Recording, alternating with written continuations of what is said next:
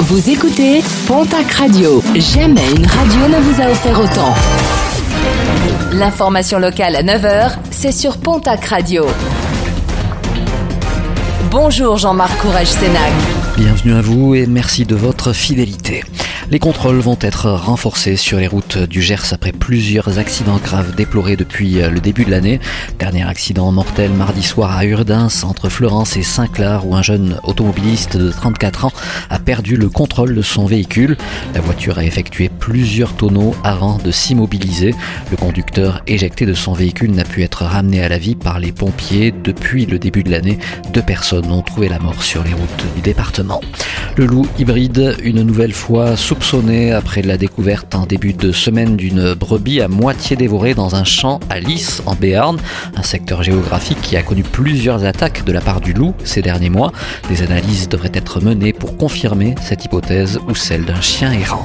Alors que le procès des hackers du groupe cybercriminel Shiny Hunter se poursuit à Seattle aux États-Unis, l'avocat du jeune Tarbé suspecté d'appartenir à ce groupe a tenu hier à préciser que son client n'avait pas été extradé vers les États-Unis et qu'il se trouvait toujours en France. Il est toutefois poursuivi avec trois autres personnes par la justice américaine pour le vol et la revente de milliers de données personnelles.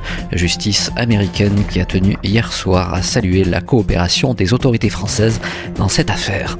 Le directeur des ressources humaines du Conseil départemental des Pyrénées-Atlantiques ainsi que son adjointe suspendus pendant quatre mois, conséquence de l'enquête interne ouverte après le signalement de faits de harcèlement moral présumé.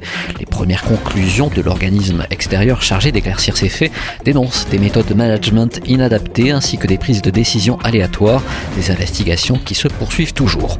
Et puis vers un nouveau miracle à Lourdes, la route sera longue avant de le valider en tout cas, l'église ayant un protocole très strict et très long avant de pouvoir le confirmer.